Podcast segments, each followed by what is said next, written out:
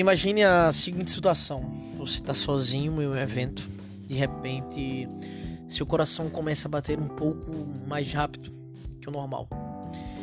E seu carisma e charme simplesmente eles desaparecem.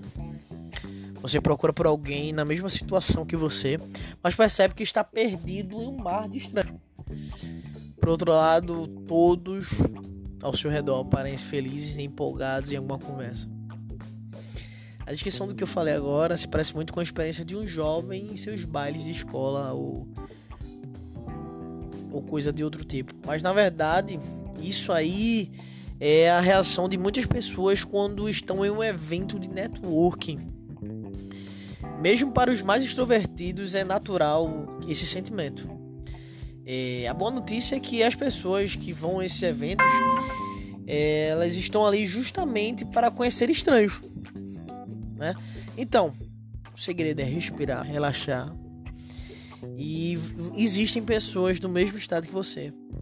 Mas assim, isso não é o suficiente para a gente se acalmar, respirar e relaxar. É... E a gente sabe que muitas vezes estar presente nas redes sociais é inevitável, mas para fortalecer uma boa visibilidade profissional e ampliar nossas redes de contatos, é preciso ir além, né? E muitas pessoas elas confundem network com bajulação ou uma mera relação superficial, né, de trocas de interesses. Mas esse conceito cai por água abaixo, não é isso. Ao menos não deveria ser, né? Mas as pessoas utilizam dessa forma. No entanto, network nada mais é do que uma parceria, né, uma via de mão dupla onde, porém, muitas vezes criamos uma expectativa gigante sobre outras pessoas e esquecemos que nós mesmos não fazemos, nós, nós estamos fazendo nada para que essa parceria funcione, né? E é necessário que a gente que quando a gente acredita que fazer network é, existe algumas estratégias que vão, vão de nosso encontro e possa facilitar essa nossa comunicação, né?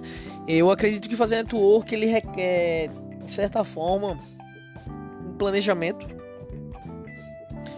uma estratégia, mas acima de tudo, verdade. Assim, a gente vive numa era de hyper edição, né? Uma hiper edição do eu, né? Todo mundo gosta de falar sobre o eu, né? E de certa forma a gente pode editar a nossa imagem, né? Perante um julgamento de uma pessoa. É aquele velho ditado, né? Que a primeira impressão é que, que marca. Mas nunca tivemos tanto poder para gerir as impressões dos outros sobre nós mesmos, né? Mas a gente também vive na era da informação e na era da autenticidade em que a falta de caráter pode rapidamente comprometer toda a nossa imagem profissional e pessoal. É, se algumas redes sociais que a gente, se você se intitula como guru ou coisa do tipo e utiliza alguns termos em inglês para determinar sua área de atuação, e você acha que isso vai potencializar sua presença digital e, de certa forma, por consequência, facilitar seu network, por favor, nesse exato momento, pare. Isso ele não vai te levar a lugar nenhum. É, durante os estudos que eu que tenho feito, eu conheci um método chamado Canvas para Network. Ela é criado pela professora Paula Falcão que existem várias metodologias, né, que a gente pode aplicar na na vida das pessoas, né? E uma das redes sociais aqui, uma das formas de estratégia que a gente pode ganhar destaque nas redes sociais é que a gente deve ter o nosso o nosso perfil, ele é ativo e sincero. E se a gente for ver, fazendo uma conta rápida, rápida aqui, no, é, cerca de 15% da população brasileira já utiliza todas as suas ferramentas com, ou melhor, a ferramenta de, de rede social com autenticidade e com sinceridade. É. E cada profissional, cada pessoa, ela tem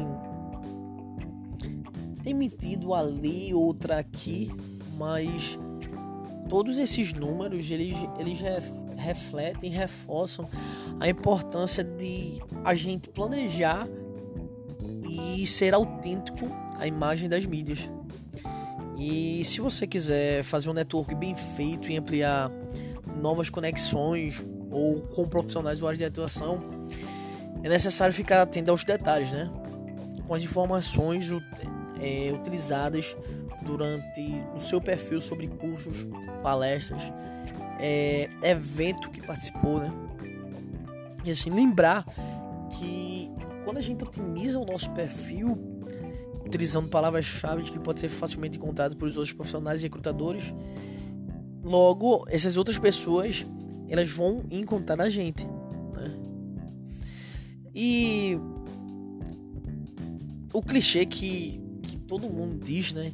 Quem não é visto não é lembrado, também se aplica a importância de ter um perfil ativo para visibilidade, né? Onde muitas vezes esperamos que as pessoas lembrem da gente e acabamos nos frustrando quando isso não acontece, né? Quantas vezes você já se, eh, já se chegou a imaginar que alguém não gostasse de você por não ter lembrado de te convidar para algo? Né? Isso é meio chato assim dentro da gente, né? Mas a, a primeira reação é sempre achar injusto e logo se vitimizar. Né? Eu sou culpado, coisa do tipo assim. Porém, contudo, todavia, entretanto, na grande maioria das vezes, isso tudo é apenas uma fantasia que criamos. Tudo coisa da nossa cabeça. Na realidade, não fomos convidados porque simplesmente não nos fizemos presente. Nos escondemos, algumas vezes até sem perceber. É o famoso comodismo profissional.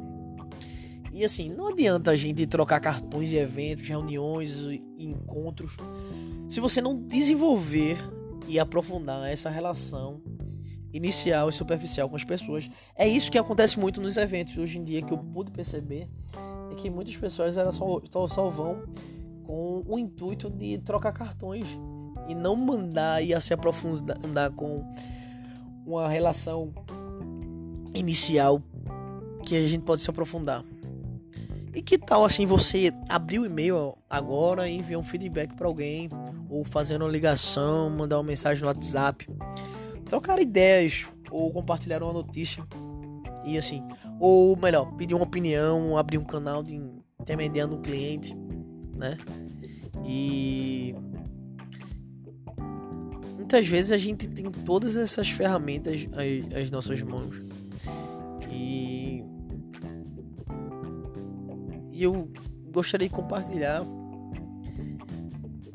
esse insight que eu tive né, a respeito do, do networking, onde se eu puder indicar para vocês, sigam esse personal business model canvas, né, onde diferente do Canvas Network, ele é um novo formato com o objetivo de, do autoconhecimento necessário, né, para você descobrir qual a sua imagem profissional para você compartilhar com as pessoas, né. E quando a gente vai diretamente conversar com as pessoas e ver pessoas que vivem, convivem no nosso ciclo, a gente necessariamente tem que perceber um ponto em comum que a gente tem sobre ela, né? Esse é o primeiro passo inicial para a gente desenvolver um bom network, uma, uma relação inicial e profunda. E aí? Bora fazer network?